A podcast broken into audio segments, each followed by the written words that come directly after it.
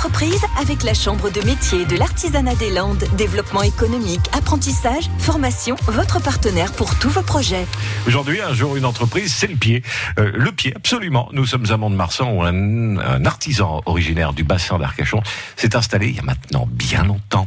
Bonjour, je m'appelle Jean-Pierre Dufour. Je suis cordonnier au Sablard à Mont-de-Marsan avec ma femme Daline depuis janvier 1990. Ma journée de travail consiste à réparer essentiellement des chaussures. Je commence donc la journée tôt le matin par l'affûtage des couteaux et des ciseaux. J'enchaîne avec les encollages des talons et des semelles, puis les travaux de couture viennent en suivant. Ceci étant fait, je suis disponible pour recevoir mes clients, faire le point avec eux sur leurs besoins, les conseiller sur l'entretien et dupliquer les doubles de clés.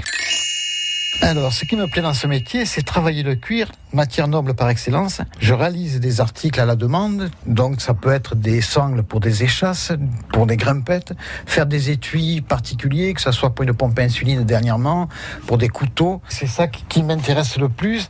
Après, bon, on est là pour euh, redonner une seconde vie à tous les articles en cuir. C'est le cuir qui me procure ce plaisir.